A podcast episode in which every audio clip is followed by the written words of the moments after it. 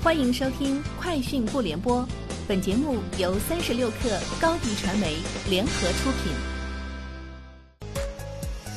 网罗新商业领域全天最热消息，欢迎收听《快讯不联播》。今天是二零二零年四月二号。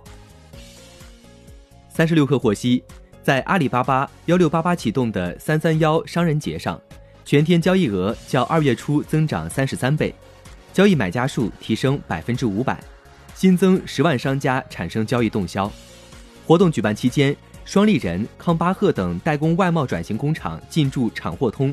销售了近三百万款源头厂货，平台总单量一千七百五十万，较去年十二月大促增近百分之二十六。蜻蜓 FM 今天与高德地图宣布达成战略合作，蜻蜓 FM 成为高德地图首个音频平台合作方，双方联合推出自制节目。城市文化地图在双平台同时上线。据南网数据显示，在即将到来的清明小长假，国内度假型酒店预订量环比前一周增长超百分之一百二，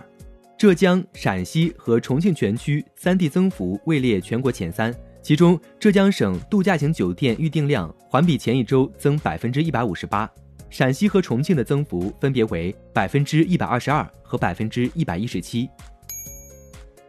天眼查数据显示，近日云鲸智能科技东莞有限公司发生工商变更，新增股东为字节跳动的全资子公司北京量子跃动科技有限公司，公司的注册资本也由原来的约一百四十七万人民币新增至约一百六十七万人民币，增幅为百分之十三点三一。此外，新增董事林伟静，字节跳动投资总监杨杰。云鲸智能科技东莞有限公司成立于二零一六年十月。经营范围包括研发、生产和销售智能机器人及相关零部件、电子产品及相关零部件、机电产品等。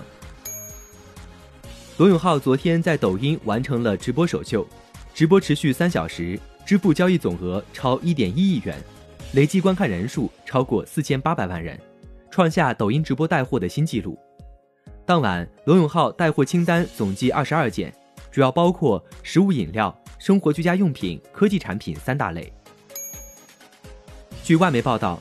，SpaceX 第一次运营性质的载人飞行任务的乘客名单现已完成制定，